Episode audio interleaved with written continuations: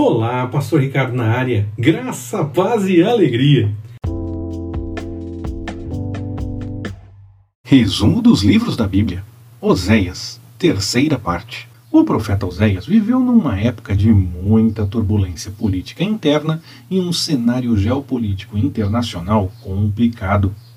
A monarquia de Israel teve muitos problemas do ponto de vista espiritual, e isso trazia confusões políticas o povo já não seguia a vontade do Senhor da melhor forma. Antes, adotavam práticas pagãs dos povos que estavam próximos, tanto por conta da população em si, pois muitos faziam por conta própria, como pelo exemplo que vinha do rei. Nesse contexto, passaram a adorar a Baal. Deixaram de acreditar ao Senhor Deus a provisão da fertilidade e da prosperidade, dando ao Deus falso o crédito.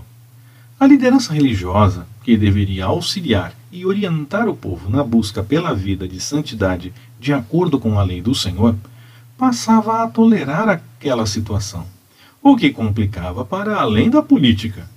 Se apenas o rei fizesse isso, mas houvesse questionamento da liderança religiosa, poderia acontecer alguma mudança. Diante daquele quadro, corria-se o risco, mesmo levantando uma voz para falar em nome do Senhor, que aquela pessoa que fizesse isso fosse até perseguida. Havia uma motivação clara: a ganância.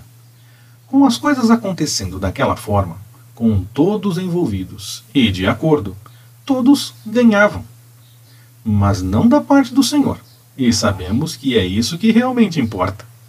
Qualquer outro ganho aparente é momentâneo e o Senhor estabelece a sua vontade no tempo certo. Seguimos na próxima semana, permitindo o Senhor.